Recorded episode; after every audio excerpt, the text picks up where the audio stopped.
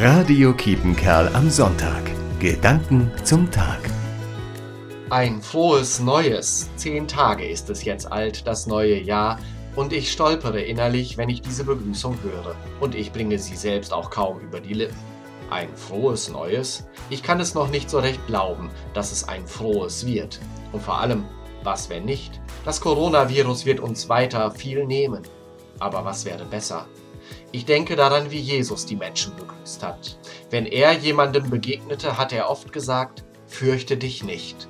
Und er ging extra hin zu Leuten, die gerade nicht besonders fröhlich waren und auch nichts Frohes Neues in Aussicht hatten.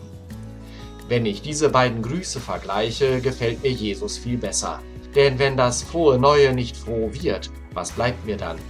Aber wenn ich Jesus an meiner Seite habe, kann ich es auch in einem unfrohen Jahr aushalten denn sein Gruß hilft mir auch dann.